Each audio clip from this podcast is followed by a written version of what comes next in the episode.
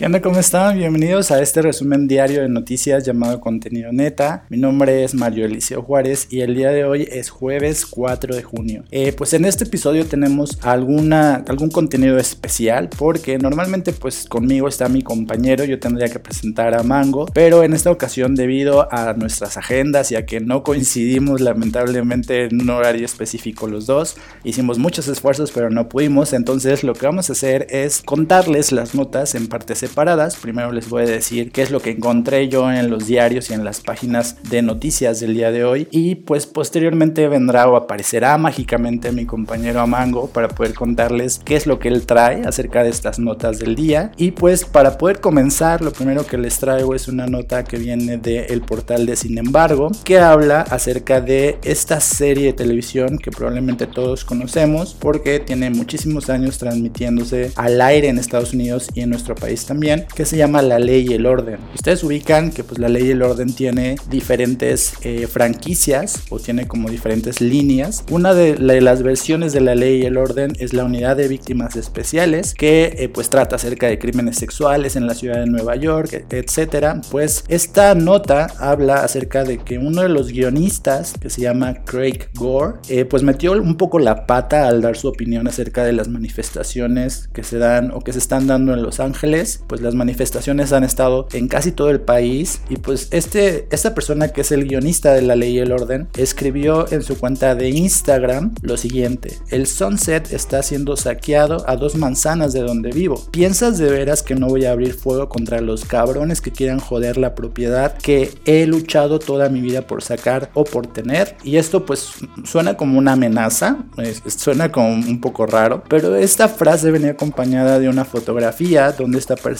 aparecía con un, un, rifle, una ametralladora, un tipo de pistola, porque no, no sé distinguir qué tipo de arma es. Pero pues, este, pues esto suena como muy amenazador, porque pues está diciendo en el, en el, en el mensaje que prácticamente pues él va a salir a dispararle a la gente o que eh, pues viendo estas protestas pues que él quería defender su propiedad o, su calle o su avenida, porque cuando habla del Sunset se refiere al Sunset Boulevard, que es una avenida como muy cercana o muy transitada en Los Ángeles y pues esto fue tomado por los usuarios de Instagram como una amenaza, como violencia al final de cuentas. Y pues rápidamente todos los usuarios empezaron como a denunciar esta fotografía, mandar mensajes a todo el mundo. Y pues estos mensajes llegaron hasta los actores que forman parte de la ley y el orden. Y posteriormente llegaron también a verse por el creador de esta franquicia de series que se llama Dick Wolf. Y pues Dick Wolf eh, sí tomó como representación alias contra este mensaje de, este guionista. Y pues él está diciendo eh, lo siguiente, él está anunciando con este mensaje que está despidiendo al,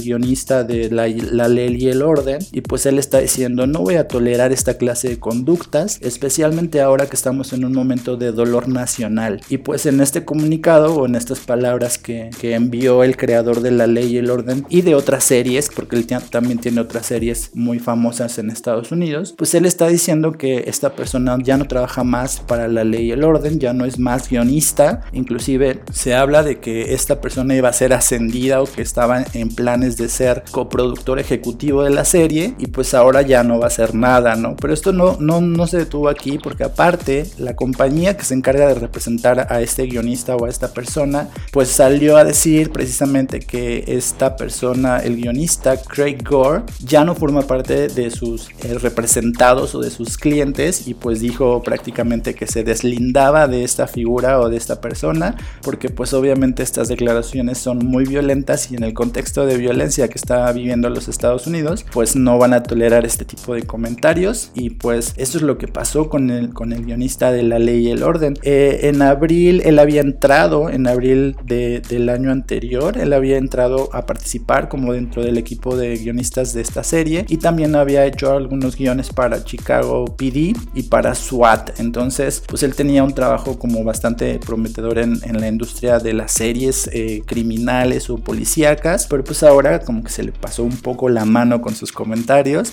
y pues a partir del día de ayer, pues ya no forma parte de, del equipo de guionistas de la ley y el orden. Entonces, pues esto es como, el, como una nota que está siendo como muy comentada, precisamente porque pues tratándose de una persona que está involucrada con estas series eh, de de policías y de crímenes, etcétera, pues es, muy extraño que estos comentarios eh, un poco intolerantes pues salgan para eh, en, esta época en la que pues debe haber como mucha paciencia, mucha tolerancia en Estados Unidos y pues que cualquier persona que no esté a favor de estas manifestaciones pues prácticamente es racista o está en contra de estos eh, grupos minoritarios en Estados Unidos. Entonces pues vamos a ver quién va a quedar en su lugar, vamos a ver si la cadena de televisión que transmite la ley y el orden o los actores salen a decir algo. Eh, mientras tanto, pues Ice-T, que es uno de los actores que participa dentro de la ley y el orden, eh, salió también a manifestarse en contra de este tipo de mensajes, pero pues aquí el que llevaba como la batuta o el que podía tomar una decisión en sí, pues era Dick Wolf, que ya terminó como por despedir a esta persona. Entonces, esta es como la primera nota que les traigo para que ustedes este, estén enterados de qué es lo que está pasando. Eh, en una segunda nota, tengo esta nota que proviene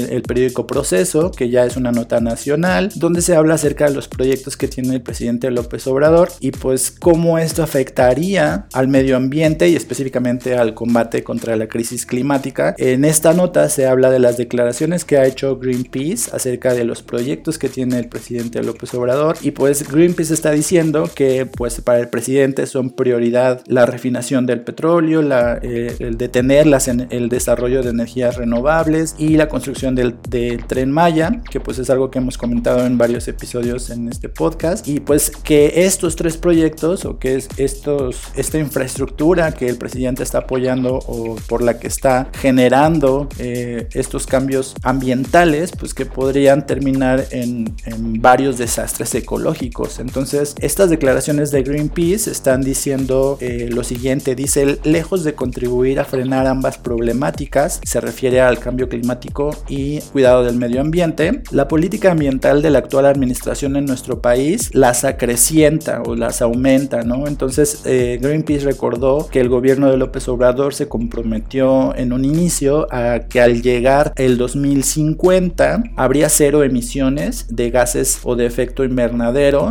eh, en nuestro país, pues le está recordando esta organización ambiental al presidente, pues que de, seguir así, pues a lo mejor no podría alcanzar este objetivo que él mismo prometió. Entonces está diciendo también que el gobierno eh, le dio prioridad al rescate de Pemex y que esta empresa, Petróleos Mexicanos, es una de las empresas más contaminantes del planeta, específicamente entra dentro de la lista de las 10 empresas más contaminantes del mundo. Entonces están criticando que el presidente pues eh, ayude a esta empresa o le esté echando la mano económicamente cuando esta empresa pues debería cambiar sus políticas ambientales, su cuidado o su tratado del medio ambiente y pues que la construcción de la refinería de Dos Bocas que va a costar 8 mil millones de dólares pues sería dinero que al final de cuentas estaría apoyando esta como destrucción o este cambio del medio ambiente y pues que esto no es una política que, que apoye el cuidado eh, natural, ¿no? También están subrayando que el, tren, el proyecto del tren Maya, que de hecho el presidente acaba de ir a, inaugurar o a dar como el banderazo para las obras del tren Maya, va a ocasionar daños incalculables al medio ambiente, comenzando por la afectación de 23 áreas naturales protegidas. Y es que este es un tema muy importante porque varios, eh, varias personas que se dedican al cuidado del medio ambiente, específicamente en la península de Yucatán, han señalado que eh, la construcción del tren Maya en esta zona pues va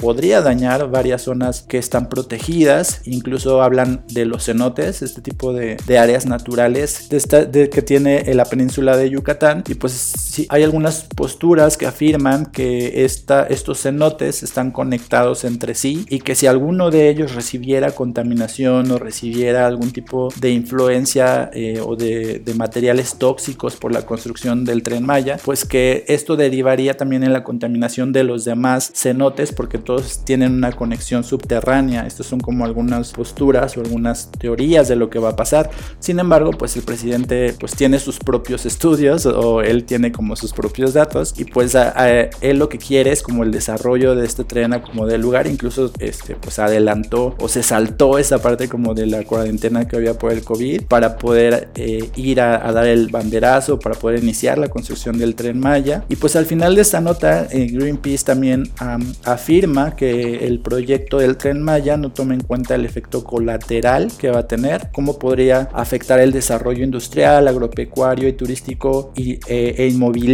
que no que crezca sin control o que nadie lo detenga y pues los derechos de los pueblos y las comunidades indígenas también estarían afectándose porque el tren precisamente cruza o pasa por algunas de las comunidades eh, originarias y pues obviamente ellos no pueden hacer nada porque al no haber una legislación que los defienda o que les dé la autoridad como para decir por aquí no pueden pasar, pues el tren puede ser construido por cualquier zona sin pedirle permiso a nadie porque pues es un proyecto federal. Y pues estas son algunas de las cosas que, que afirma Greenpeace en este, en este artículo. Seguramente cuando mi compañero le este, hable o escuche esto que les estoy diciendo pues va a decir algo acerca de Greenpeace porque Greenpeace ha sido este, criticado por diferentes grupos, específicamente por el partido eh, oficial o por Morena o por el presidente como una, un organismo que, que, no, que no en realidad no persigue como los medios o los fines ambientales, sino que está un poco este, corrompido o, o es corrupto y que pues en realidad sigue unos fines económicos, etcétera. Pero pues esto que está diciendo Greenpeace en proceso pues está también apoyado por otros estudios eh, tanto biológicos como ambientales de otras instituciones y pues hay que ver la información que se maneja y hay que verificarla o corroborarla por medio de otros informes que se han hecho acerca de la construcción del tren Maya, la refinería, etcétera, para poder ver si esto en realidad es verdad y pues cómo esto va a afectar ambientalmente al país, sobre todo eh, la refinería, que Greenpeace está diciendo que pues va a perjudicar estos gases de efecto invernadero o que va a aumentarlos más bien y que pues el objetivo de la presidencia era en realidad disminuirlos o terminar con ellos. Entonces pues vamos a ver este, qué pasa con esta información. Y pues la última nota que les voy a, comentar tiene que ver con eh, el Senado y cómo esta nota que viene de nuestra página amiga Sopitas está diciendo que el Partido de la Revolución Democrática o el PRD y el PES, que es el Partido Encuentro Social, se van a quedar disueltos o, están, o van a quedar inexistentes en la Cámara de Senadores al menos, porque según la ley de la Cámara Alta o según el reglamento del Senado, eh, cada bancada o cada partido debe tener al menos cinco integrantes para poder participar en las votaciones o en las decisiones que se toman dentro de, de esta Cámara de Senadores. Y pues estos dos partidos ya nada más tienen tres integrantes eh, cada uno y entonces pues estarían quedándose fuera del el cupo que necesitan para poder representar como partido a los ciudadanos. Eh, el miércoles, o sea, el día de ayer, en una sesión virtual, la presidenta de la mesa directiva del Senado y de la comisión permanente, que se llama Mónica Fernández, anunció precisamente que las,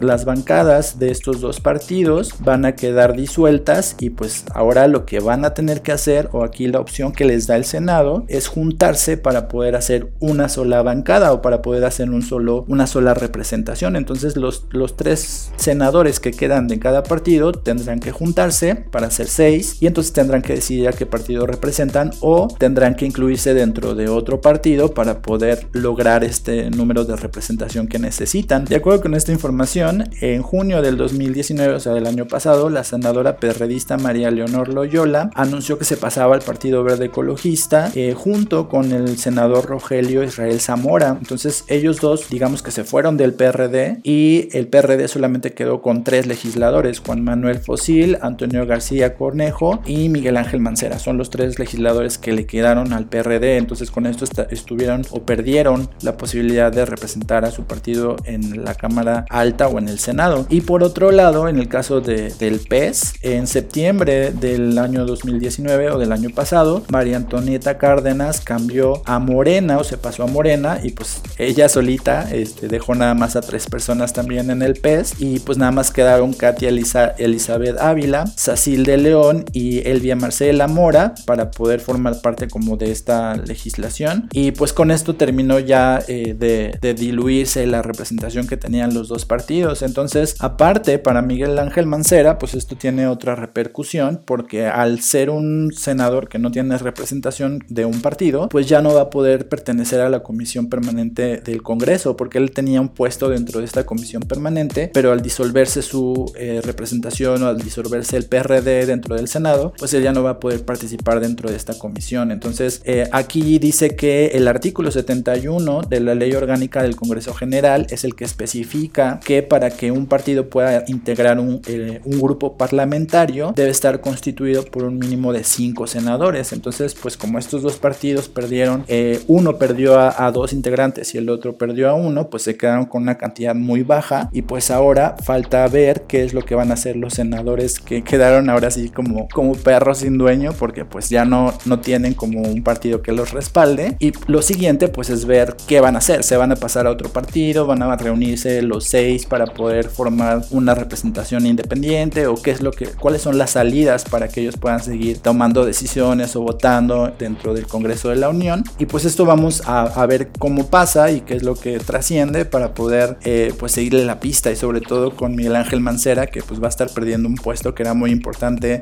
dentro del Senado. Y pues bueno estas son todas las notas del día de hoy que yo traigo. Y pues como les comentaba este es un episodio diferente en el que pues no hemos podido estar el güero y yo juntos. Pero lo que voy a hacer ahora es presentarlo para que ustedes puedan escuchar qué notas son las que él trae y pues puedan mantenerse informados o seguir informados este día que es jueves 4 de junio. Entonces, sin más preámbulos, pues les voy a presentar al único rubio que aparte de ser maestro de matemáticas, también es maestro Pokémon y según yo tiene a un Pikachu con sombrero. Entonces, les presento a mi compañero, él se llama Amango Arroyo. Amango, te dejo para que puedas contar tus notas.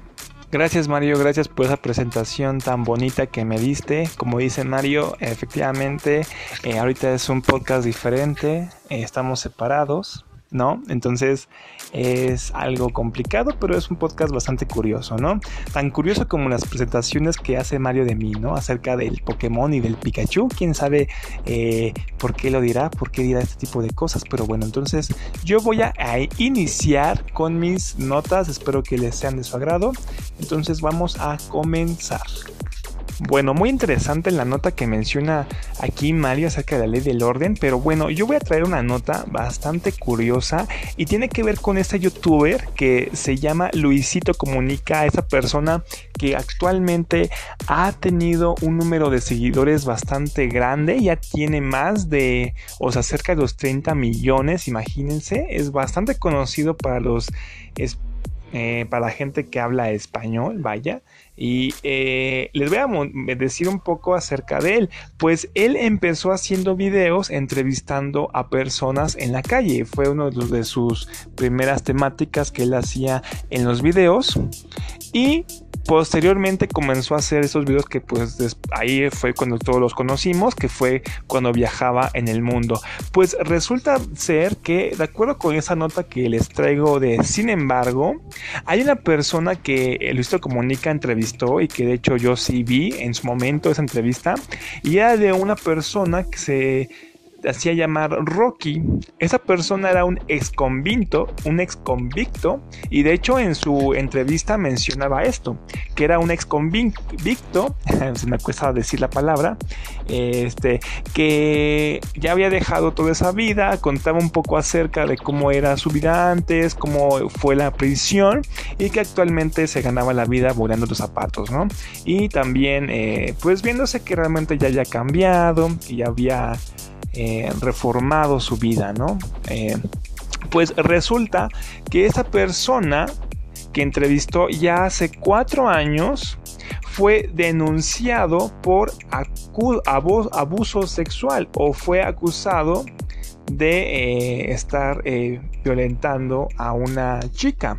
Y de acuerdo con esta nota, dice, en Twitter explicó que no quiere que sepan de Roque, mejor conocido Rocky, por el contenido que compartió hace cuatro años, pues no tiene ninguna relación con él. Además, también lamentó lo sucedido, este Luisito Comunica.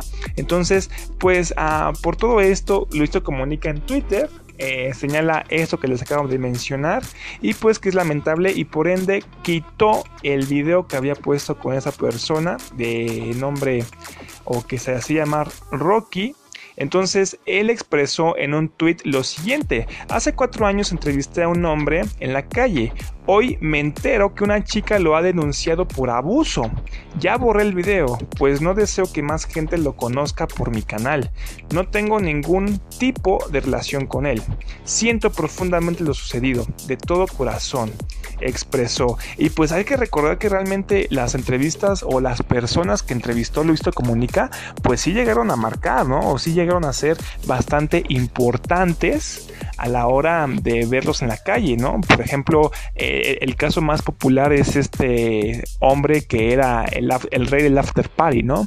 Que actualmente pues también es una persona que ha caído bastante en pues le ha ido bastante mal, ¿no? Eh, actualmente uno puede ver sus fotos y se ve bastante de de eh,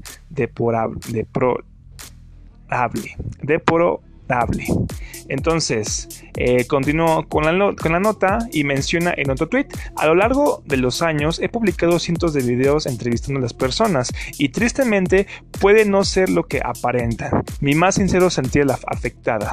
La ley debe hacer justicia sobre los hechos. Entonces, mediante Facebook, Andrea, que fue la que eh, tuvo este abuso, relató que todo inició el 19 de septiembre de 2019, cuando ella intentó resguardarse de la lluvia cerca de Palacio Nacional en la Ciudad de México. Fue entonces que se le acercó Rocky. Ella menciona que comenzó a hacerme la plática, me dijo que sí sabía quién era él. Inmediatamente le contesté que sí, que salía en un video de Listo Comunica. El 5 de marzo del 2020 salió de su casa rumbo a la escuela, llegó al zócalo y se volvió a encontrar con él, quien la reconoció al instante. Le invitó un jugo y comenzó todo. Tomé unos tragos, hablamos, no noté nada raro. Lo siguiente que recuerdo es estar en un taxi con él sin poder moverme, expuso ella. Entonces, Vamos a continuar con esto que es bastante interesante. Después envió un mensaje a sus amigas con su ubicación. Se encontraba cerca de un hotel de la biblioteca Vasconcelos. Llegó a la escuela a las 6.40 con la playera puesta al revés y diciendo que la habían violado, por lo que acudió a los servicios médicos de su institución y notaron que se encontraba en estado de intoxicación.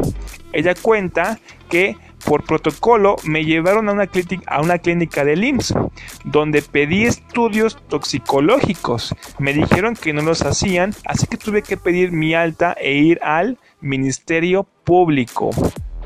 Entonces, pues todo esto pasó, la chica desafortunadamente estas cosas siguen pasando y pues personas como él, imagínense que esperaban de un ex convicto, eh, pues siguen haciendo de las suyas aprovechando ahora sí que esta popularidad que les traen algunas entrevistas para acercarse a las personas. Entonces, pues nada más, eh, yo les comunicaría que pues tengan cuidado a la hora de ir en la calle. La siguiente nota que traigo para ustedes es, recuerden que estamos haciendo este podcast por separado por eh, las razones que ya mencionó mi compañero es acerca de esta nota que viene del diario Julio Astillero y que se titula que la Fiscalía de Jalisco cita a declarar al alcalde de Ixtlahuacán por muerte de joven a manos de policías municipales. Eh, recordemos que ahorita se está haciendo un alboroto y han, estado saliendo protestas acerca de esta muerte por manos armadas o manos policíacas llamado Giovanni este llamado Giovanni. Entonces voy a hablarles un poquito acerca de esta nota y es que dice, el presidente municipal de Ixtlahuacán de los Membrillos, Eduardo Cervantes Aguilar, fue citado a declararse este viernes ante la Fiscalía Estatal como parte de la investigación por la muerte del joven Giovanni a manos de policías municipales. Ahora bien, yo les voy a mencionar un poco acerca de esto porque eh, no nada más Giovanni fue detenido y golpeado hasta la muerte, sino que también fueron otras personas como Oliver y, Luis, que también fueron parte de estas agresiones. Entonces, eh, para comentarles un poquito acerca de esto, les voy a eh, hacer un resumen de lo que pasó. Y es que Giovanni fue golpeado por los policías mientras intentaba ser trasladado a la comisaría. Cuando sus familiares llegaron a este lugar para conocer su situación, se les informó que se encontraba en un hospital recibiendo atención médica. Este este, esta persona, Giovanni, de 30 años de edad, y pues recibió todo este agresión. Ahora bien, los esfuerzos médicos no fueron suficientes y Giovanni terminó falleciendo.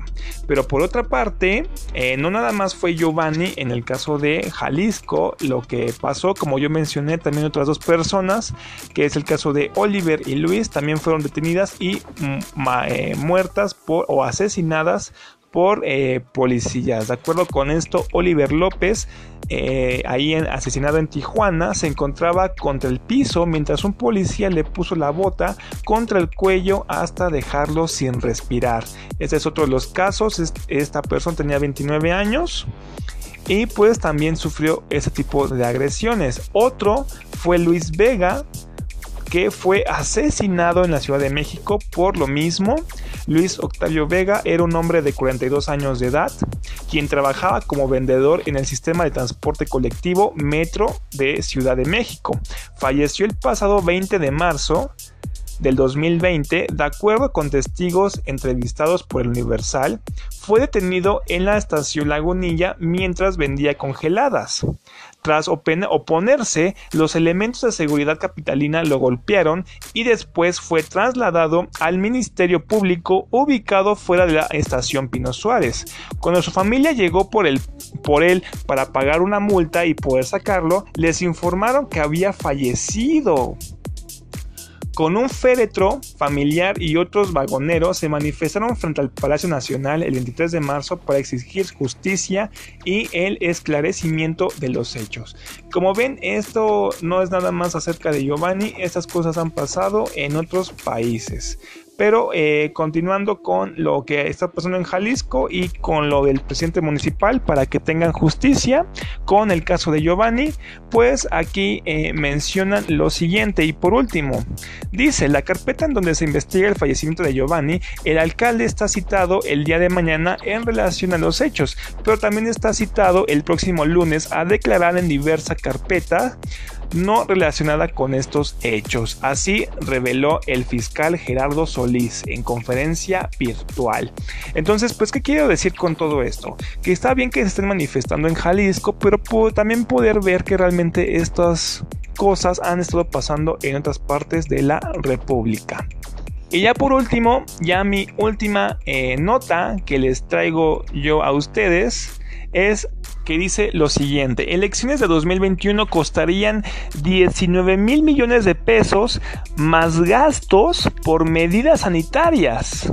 Entonces voy a comunicarles un poco acerca de esto y es que los comicios de 2021 pueden costar por lo menos 19 mil millones de pesos más los gastos que impliquen las medidas sanitarias que se deberán tomar por la emergencia a causa del COVID-19 estimó el consejero del INE, Ciro Murayama.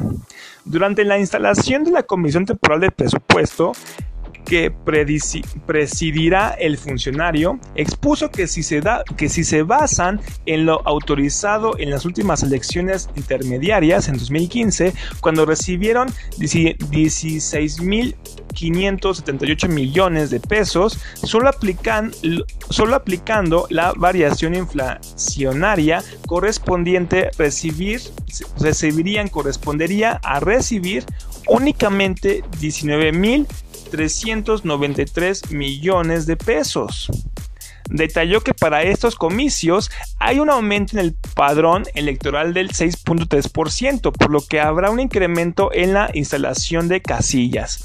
El INE prevé aumentar 11% en la contratación de capacitadores y supervisores electorales respecto al año pasado.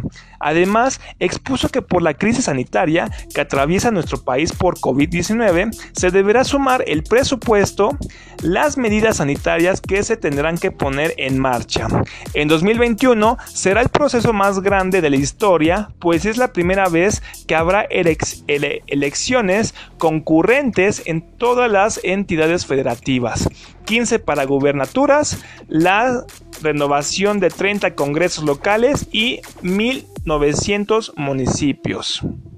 Entonces, pues esto es nada más para que ustedes chequen un poco de cómo cuánto se va a ir gastando. Lo bueno es que ya se está transparentando todo lo que gastaban. Recordemos que cuando fueron las elecciones de Enrique Peña Nieto fueron las que más se gastaron en publicidad de todas. Enrique Peña Nieto fue el PRI en ese momento gastó una tonelada de dinero y pues obviamente aquí el INE pues siempre lo permitió.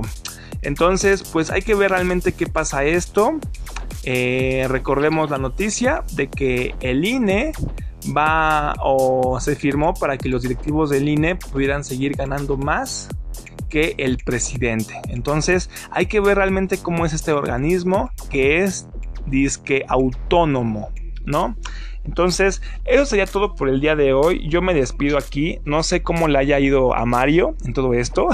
es, todo es diferente, todo es, separado. Espero que les guste, espero que les haya gustado estas noticias. Y nos vemos, ojalá, o nos espero que nos escuchen pronto ya de, de vuelta a la normalidad. Pues son tiempos bastante extraños. Un abrazo y nos vemos. Ah, se me olvidaba, recuerden por favor visitar Facebook pues es bastante entretenido, muy divertido de ver. Eh, bastantes buenos memes, bastante noticias, quieren estar informados de todo, vayan a nuestro Facebook, pues ahí subimos noticias de todo tipo. Recuerden también escuchar nuestra sección de entrevistas. Entonces, nos vemos, cuídense mucho, bye.